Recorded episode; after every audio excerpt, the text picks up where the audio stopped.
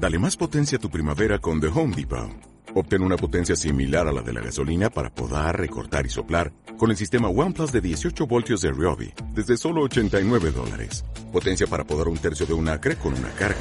Potencia para recortar el césped que dura hasta dos horas. Y fuerza de soplado de 110 millas por hora. Todo con una batería intercambiable.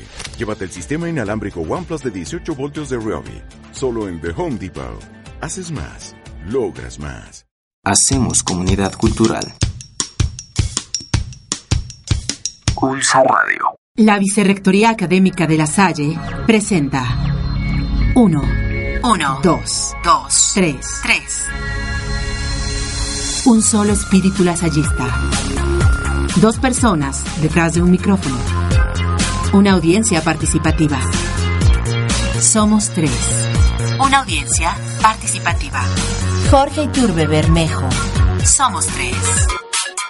Hola, ¿qué tal? Siempre un gusto saludarlos a través de los micrófonos de Somos Tres, un programa que nos ha permitido reconocernos como comunidad universitaria dentro de lo que es la obra lasallista.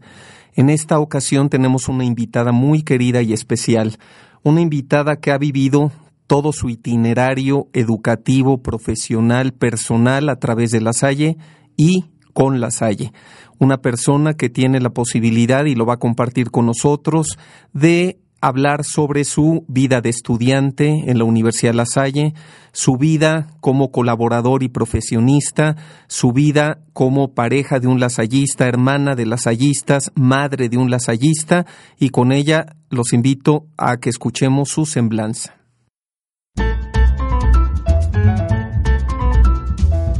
La arquitecta Guadalupe Oropesa es una persona entusiasta, comprometida, responsable y con un excelente sentido del humor. Arquitecta de corazón y docente por vocación, estudiosa y comprometida con la formación de jóvenes arquitectos lasallistas. Le gustaría ser recordada por sus colegas, estudiantes, docentes en los ámbitos educativos y profesionales de la arquitectura en diversos momentos y lugares orgullosa y comprometida con su familia y amigos y reconocida por su entusiasta vocación de acompañamiento y apoyo al otro. Lupita Oropesa se ve en el futuro investigando sobre la didáctica en la arquitectura, enfocándose en su trabajo en el ámbito académico administrativo y continuar con el diseño mobiliario y arquitectónico.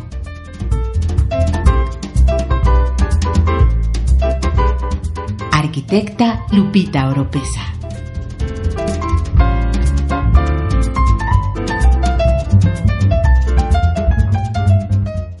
Como ustedes pudieron escuchar en la semblanza, en esta cápsula que resume un poco más de la personalidad de la arquitecta y maestra Emma Guadalupe Oropesa, pues tenemos el gusto de compartir los micrófonos con la querida Lupita. ¿Qué tal? Bienvenida, maestra Oropesa. Hola, ¿qué tal, maestro Iturbe? Mucho gusto. Muchas gracias por la invitación.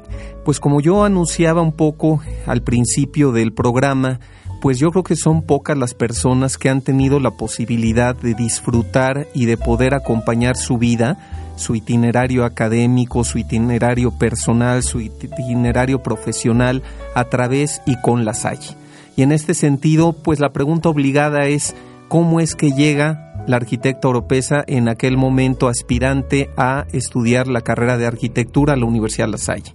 Pues bueno, sí, efectivamente para mí fue una experiencia eh, inolvidable. Eh, la vida universitaria es única y al ser mis hermanos lasallistas, los dos eh, licenciados en Derecho, pues mi ilusión era entrar a La Salle.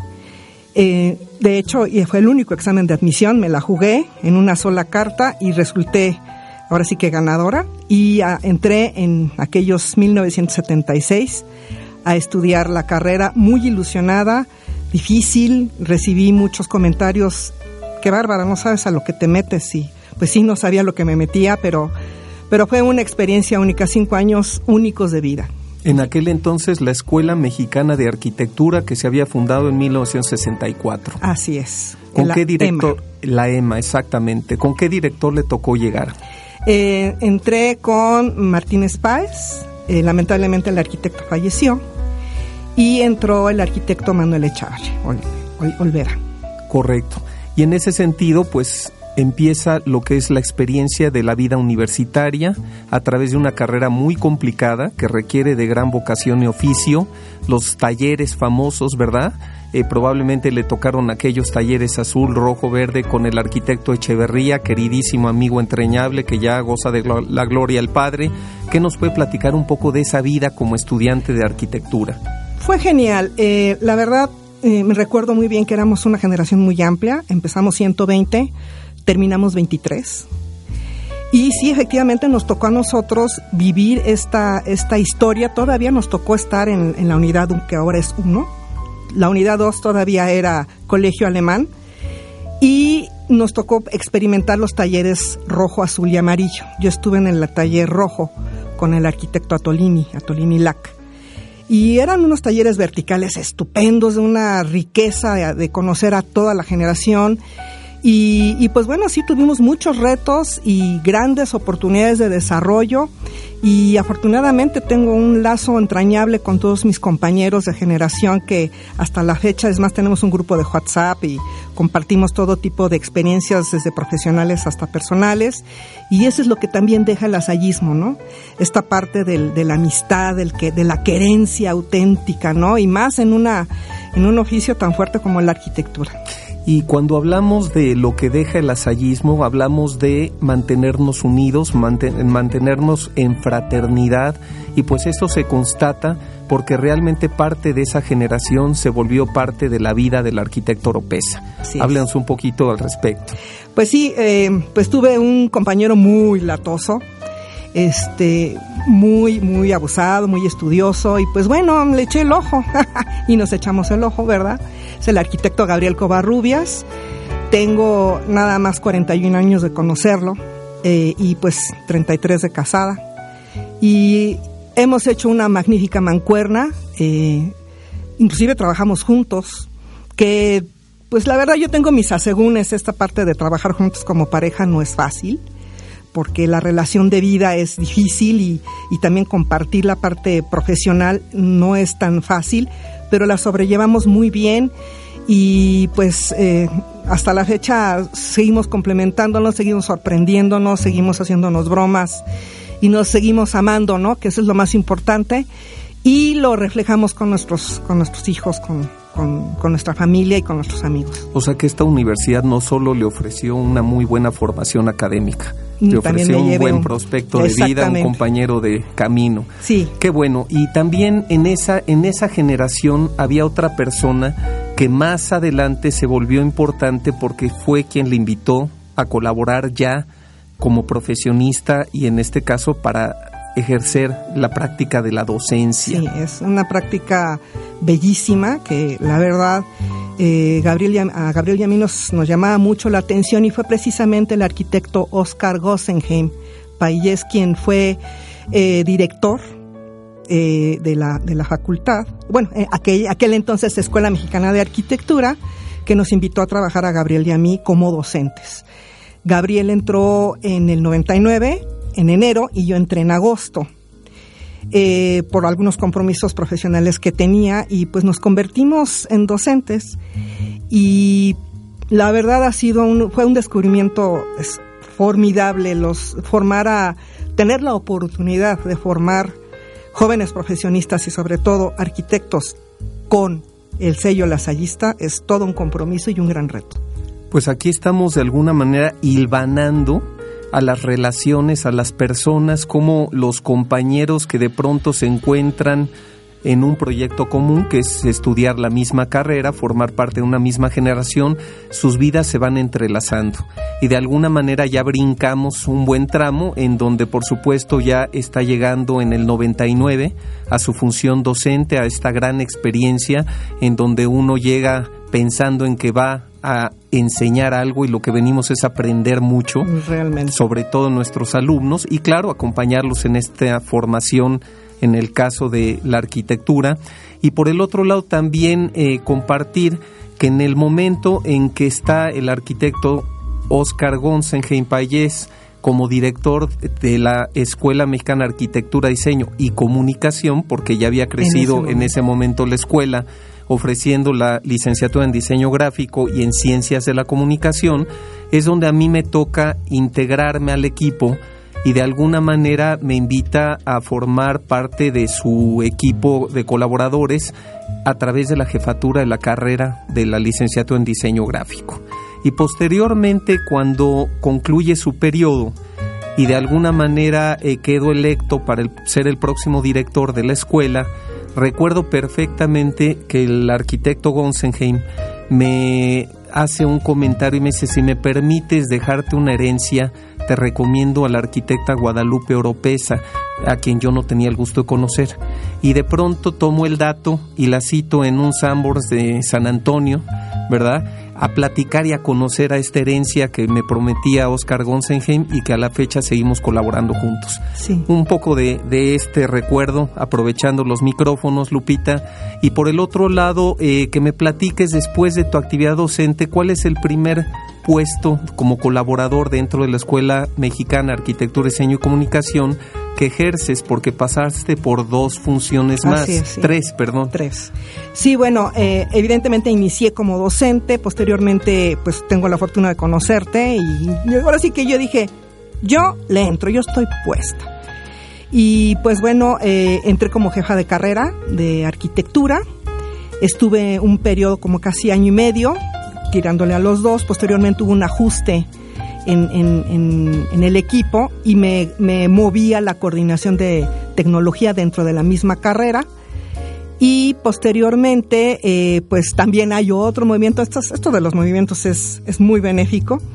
Y tuve la oportunidad de estar casi ya seis, seis, casi siete años como secretaria administrativa de esta gran, gran escuela, EMADIC. ¿Y al día de hoy? Y pues ahora, eh, pues eh, me moví también como asistente de la vicerrectoría, que es un honor conocer a toda la, universidad, porque ahora vemos desde la preparatoria hasta los doctorados y es un trabajo apasionante, de un gran compromiso y bueno, y también de mucha entrega, ¿no? Y, de responsabilidad, porque hay que estar en todo. Es correcto. Con esto yo quisiera cerrar este primer segmento haciendo énfasis en cómo una persona puede ser tocada por la salle.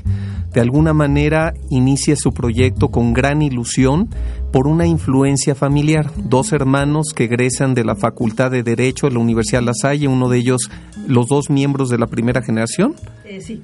Correcto. Y en eh, que por cierto estuvieron ahorita justamente celebrando sus 50 años de la fundación de la Facultad de Derecho. Entonces, con este ambiente familiar y experiencia de vida lasallista, vienes con la única opción para ti, que es entrar a la Universidad La Salle. Con esa decisión, ingresas a la licenciatura en arquitectura, encuentras pues al amor de tu vida, encuentras a grandes amigos, luego uno de ellos te invita a colaborar, te encuentras con el mundo de la docencia y la educación que te apasiona sin haberlo previsto. Posteriormente colaboras en varias funciones dentro del equipo colaborativo de aquí de la, en ese entonces de la escuela eh, mexicana de Arquitectura, Diseño y Comunicación y al día de hoy eh, pues estamos acompañando a la universidad desde la Vicerrectoría Académica.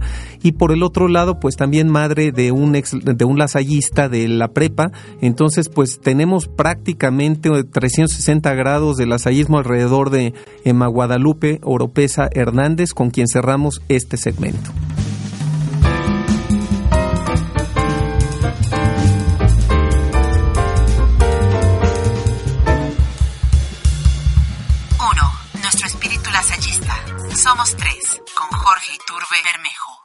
Estamos de regreso con la arquitecta y maestra Emma Guadalupe Oropés Hernández.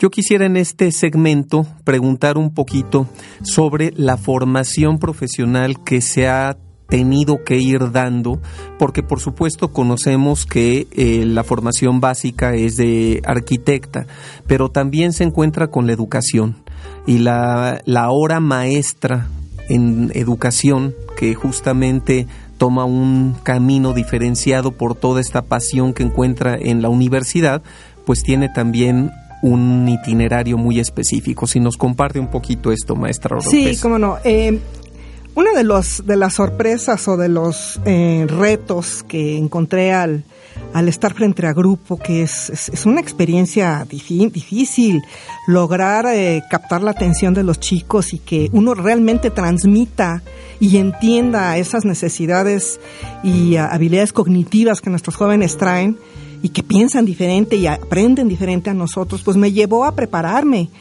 Eh, empecé con la maestría en educación superior aquí mismo en La Salle, tuve la oportunidad de llevarla a cabo y me enfoqué definitivamente en la didáctica sobre la arquitectura, que realmente en literatura no hay tanto.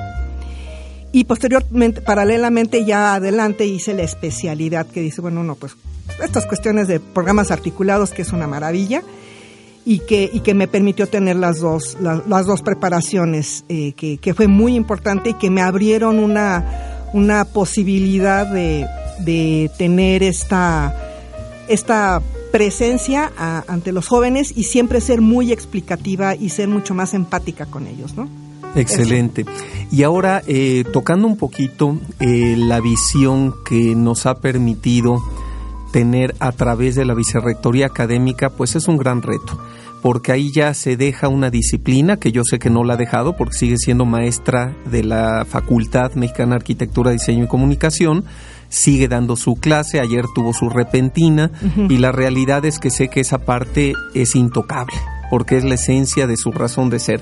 Pero desde la Vicerrectoría Académica, pues simple y sencillamente tenemos siete facultades, tres escuelas, tres direcciones generales y, como bien lo dijo, desde el bachillerato hasta los doctorados. ¿Cuál ha sido esta experiencia de vida? ¿Cuáles son de alguna manera los retos, a los que hay que enfrentarse, cuáles son de alguna manera también las satisfacciones, por qué no las frustraciones o los desafíos. Bueno, a mí me gustaría empezar por, los retos. Eh, en una función de asistencia al vicerrector, eh, mi principal objetivo es la persona del vicerrector. Mi responsabilidad es mantenerlo siempre eh, comunicado y sabiendo exactamente qué sucede. Eh, son siete facultades, todas de gran tradición y, con una importancia académica y un prestigio. Tres escuelas, dos escuelas preparatorias y una escuela de altos estudios en salud que está eh, empezando a surgir con una fuerza importante. Y sin olvidar estas tres eh, direcciones generales académicas que son el soporte y la estructura de la vicerrectoría académica, de la parte académica que es la razón de ser de nuestra universidad. La oportunidad es de conocer a las personas. Es un privilegio tener el, toque, la, la oportunidad de conocer a nuestros estudiantes, de conocer a nuestros docentes, de conocer a los administrativos que dejan la vida aquí, eh, a los padres, Y toda la vinculación que sale a través de este constante movimiento y que la, misma vida académica es, es, es, como una bola de nieve y cada semestre empezamos y termina tan cargada de actividades y de situaciones todas, todas gratas. Siempre hay momentos complicados en los que se pone una prueba, ¿no? Del compromiso y, y la visión que, que, hay que llevar y que pues sobre todo ser empáticos y, nunca olvidar que, que, tenemos un gran maestro que desde hace más de 300 años nos dijo y nos puso la muestra de cómo, cómo presentarnos a la, para preparar a las personas porque al final del día siempre hay una parte de retribución que acabamos aprendiendo nosotros también muchísimo de nuestros jóvenes, de nuestros, tanto de preparatoria hasta doctorado, que he tenido la oportunidad de tenerlos frente a mí platicando, exponiéndome sus situaciones y buscando la forma de apoyar a los docentes, buscando apoyarlos en sus proyectos.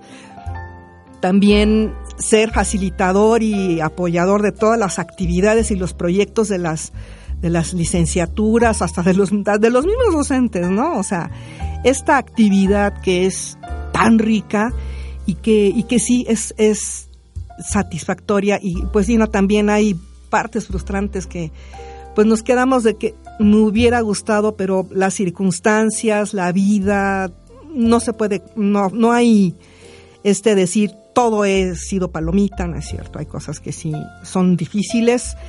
Eh, pues tú has sido testigo de que ah, llego contigo llorando de que, híjole, es que hay una situación que no podemos hacer y, me entristece no poder hacer más por, por, ellos, ¿no? Pero bueno, yo dejo lo más posible y, y sobre todo este el compromiso que es sacar adelante el trabajo, venir entusiasta, entusiasta todos los días, si es necesario quedarse a comer aquí, a salir tarde, en fin, es, es una entrega, una entrega y te va jalando, o sea, la misma institución te absorbe tanto que se te pasa el tiempo sin querer y, la verdad lo hace uno con muchísimo gusto.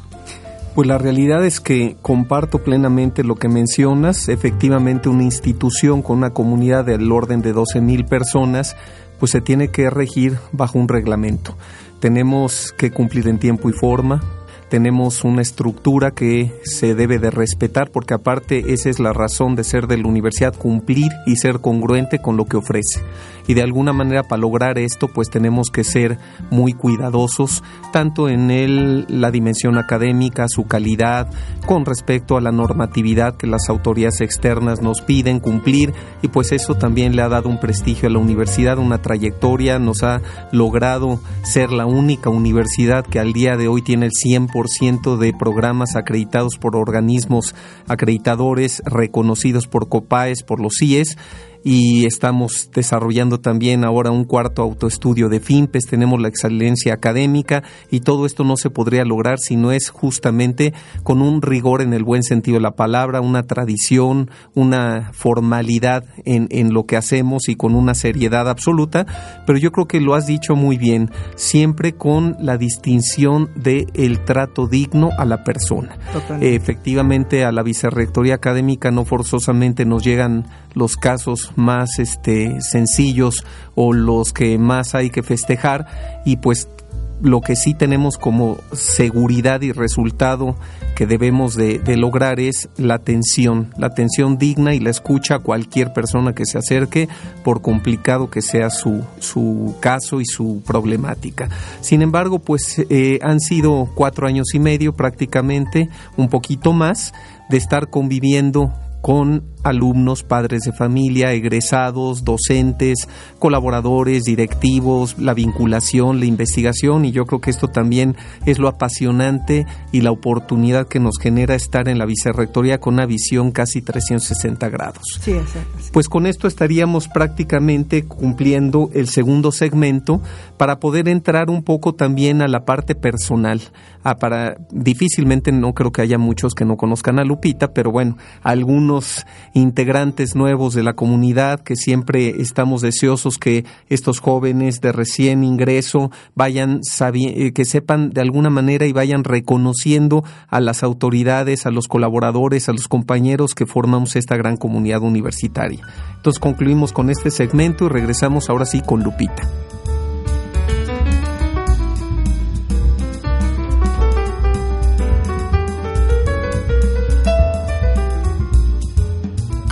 Personas conversando por un Radio. Muy bien, pues regresamos a este último segmento que a muchas de las personas que nos han podido escuchar les gusta reconocer a la persona, porque evidentemente en este caso pues vemos que ha tenido varias cachuchas aquí la arquitecta Oropesa, ha pasado por muchas funciones, puestos, experiencias, pero ahora queremos conocer a Lupita. Y de alguna manera también ya nos habló de su pareja, del arquitecto Gabriel Covarrubias, que aquí en el medio de la arquitectura y con sus compañeros de generación se le conoce como Kobe. Lo saludamos al buen Gabriel y háblanos un poco de tu familia directa, de Gabriel. Tú ya mencionaste cuántos años llevan de casados, pero pues el producto de este matrimonio no se ha mencionado.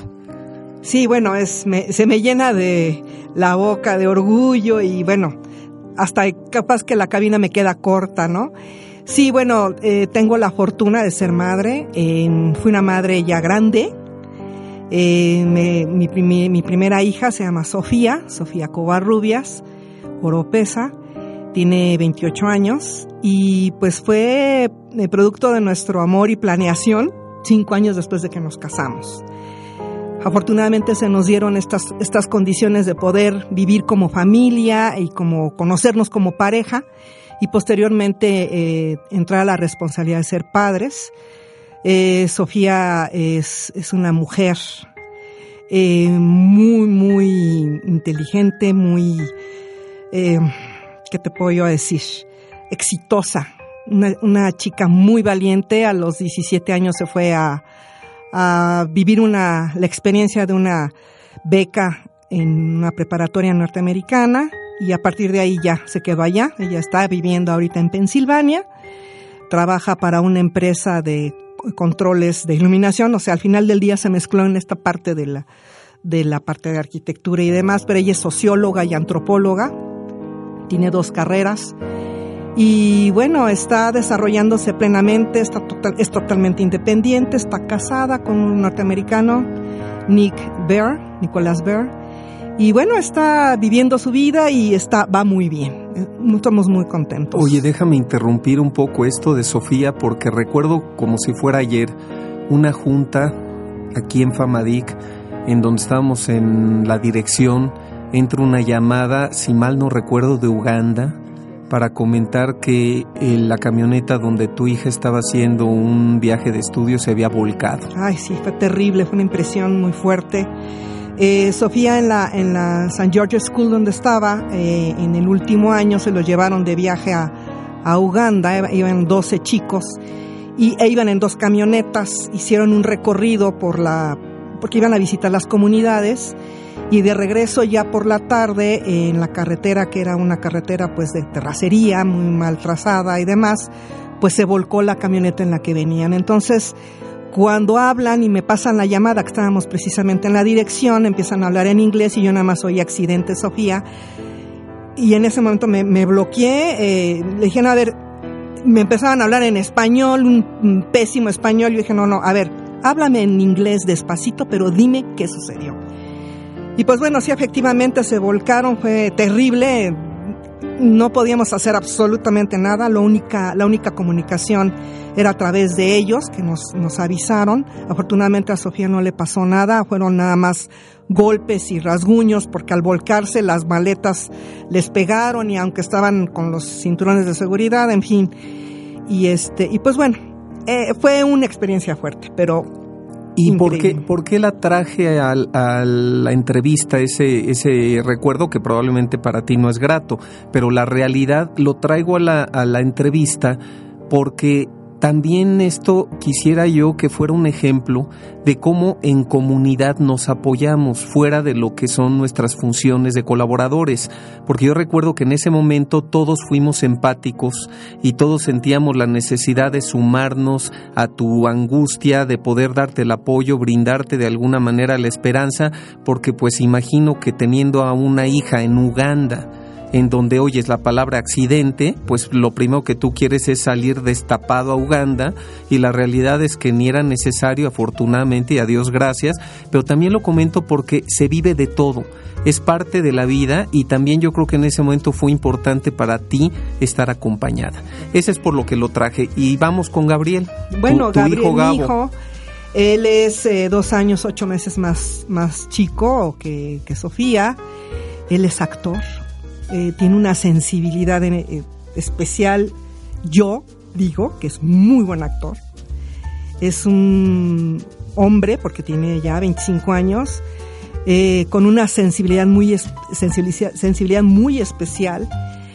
Eh, y, con una personalidad muy fuerte y que ha sabido eh, pues salir adelante en esta en esta profesión tan difícil y que tiene diversos aspectos de vida que lo han llevado a trabajar en diferentes este, aspectos desde la eh, teatro eh, sensorial y sus presentaciones, su amor por el flamenco, su preparación en, en, el inglés y bueno, con grandes proyectos que espero, espero en Dios que se, que se lleven a cabo porque es lo que más queremos Gabriel y yo, ¿no? Que, que los dos sean, son, son exitosos, pero que hagan lo que hagan los haga felices. Y siento que Sofía es feliz lo que hace, en lo que hace y Gabriel es feliz en lo que está, pero quiere todavía conquistar más cosas, ¿no? Por supuesto, ambos. Y con nuestro apoyo. ambos con un gran camino por delante. Gabriel, antes de iniciar sus estudios de actuación, fue estudiante de la preparatoria de aquí de la Universidad La Salle. Entonces, bueno, pues nos acordamos muy bien de Gabriel aquí en los pasillos, con el uniforme de deportes de la prepa. Y entonces, bueno, pues ahí está una maravillosa y hermosa familia. Ahora, ¿qué le gusta a Lupita aparte de todas las mañanas hacer ejercicio? Mm, bueno, me gusta mucho escuchar música, me gusta bailar. Hace mucho que no practico pintar, pero me encantaría retomar esta parte de, conectar mi CPU que tengo en la cabeza con el mouse que es mi mano y volver a, recuperar ese trazo, el trazo en pastel, en, acuarela y, en, a lápiz, que es genial.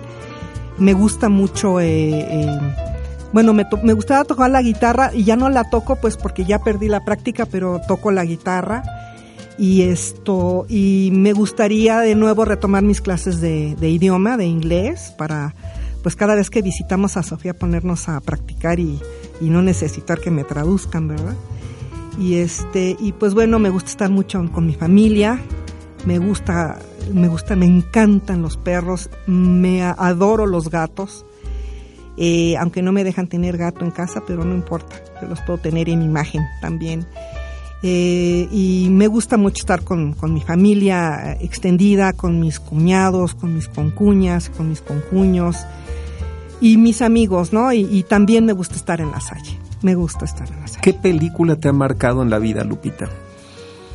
Mm, bueno, hay varias, pero hay una en particular, el, eh, no recuerdo bien el nombre, que se llama, eh, tenía que ver con el hombre y el, el fuego. Fue una, una secuencia de cómo el cavernícola encontró el... La guerra del fuego. La guerra del fuego, exactamente. esa, esa película me dejó la posibilidad de decir y de identificar lo grande que es el humano cuando se lo propone. ¿Y libro? En Cien años de soledad. Me encanta. Y recientemente leí un libro que me gustó mucho de una, una egresada de Ciencias de la Comunicación en la Casa de los Pájaros eh, que por cierto ya estuvo aquí, Fátima Galvos, estupendo libro, me encantó. Y, recientemente leí otro de un egresado de la preparatoria de aquí, que es Hernández Covarrubias, valga el Covarrubias, y habla de esta parte de la medicina genética y de eh, el negocio de las farmacéuticas, que es lo que nos han orillado a hacer de nuestra vida y nos hemos olvidado de que la parte natural, la parte del, conocernos y de reconocer lo que nos da la naturaleza, lo tenemos que aprovechar para tener una mejor vida. Ese, ese libro me, me ha dejado una reflexión importante y trato eh, de alguna manera que los chicos de ahora en el, en el aula pues tomen conciencia de lo que es esta, esta importancia del, del reconocer la naturaleza, lo que tenemos y cuidarla. Nosotros somos un importante eh, factor de, mantener, sobre todo un arquitecto, que es el que modifica el ambiente, que tiene que ser muy respetuoso, ¿no? Y que, tenemos que buscar siempre la parte natural y orgánica. Gozas la naturaleza. Totalmente pues eso me veo, me veo obligado a preguntarte, aunque regrese un poco a la parte docente y de tu experiencia, me encantó el concepto que tuvieron para la repentina, animales constructores.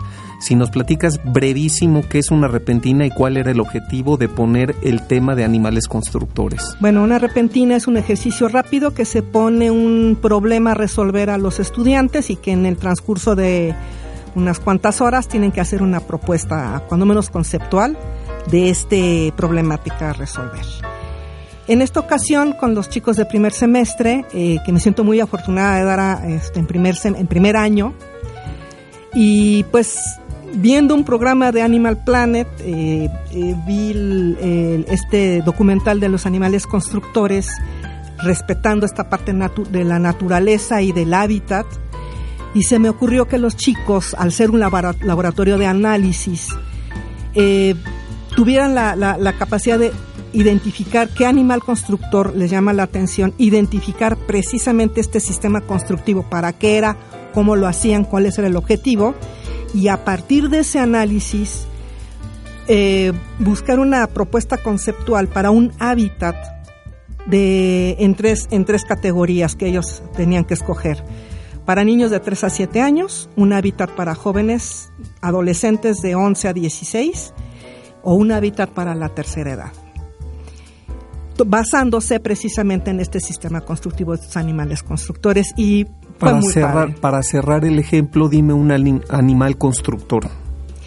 Pues está eh, las termitas eh, las hormigas el, el pájaro carpintero la araña es formidable los castores hay un pájaro que hace un nido de amor para recibir a su pareja, hace unas cosas bellísimas.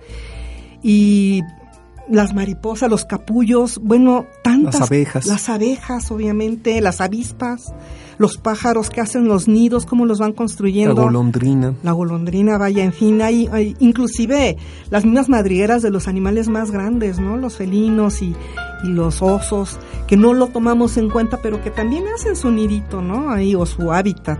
Claro. Es, está padre. Pues hay, que observar. Regresamos a la parte docente, pero bueno, para concluir con Lupita y para quienes de alguna manera no la conocen, ¿cómo se describe con sus principales cualidades, Lupita? Tres cualidades, tres valores que sean importantes para ti. Respeto, lealtad y verdad. Perfecto. Y ahora vamos a cerrar con un cuestionario de Bernard Pivot, en donde hago una pregunta y lo primero que venga en mente me contestas. ¿Cuál es tu palabra favorita? Em, comunicar. ¿Tu palabra menos gustada? Odio. ¿Cuál es el ruido que más te gusta? Eh, pájaros. El ruido que detestas, que aborreces. Claxon. Si no hubieras estudiado arquitectura, ¿qué te hubiera gustado estudiar? Derecho. ¿Qué nunca hubieras estudiado? Medicina.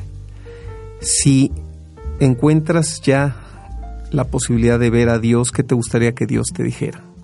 Bienvenida. Pues con esto estamos terminando una entrevista muy cálida, muy apasionada, muy transparente y espero que con ello tengamos la posibilidad cada día de ser más los que nos reconocemos a través de los micrófonos de Somos Tres cuyo objetivo realmente es poder fortalecer nuestra vida en comunidad, reconocernos como individuos, como personas, como profesionistas, como pares colaboradores y como miembros de una gran comunidad universitaria lasallista. Muchas gracias Lupita y hasta pronto. Gracias. gracias. El trinomio perfecto lo haces tú. Somos tres. Hacemos comunidad cultural. Pulso Radio. 1. Amigos todos en la Salle. 2. Personas conversando. 3. El trinomio perfecto. La audiencia. 3. 2. 1. Somos tres. Hasta la próxima. Somos tres. Con Jorge Turbe Bermejo. 3. 2. 1. Somos tres. Hasta la próxima.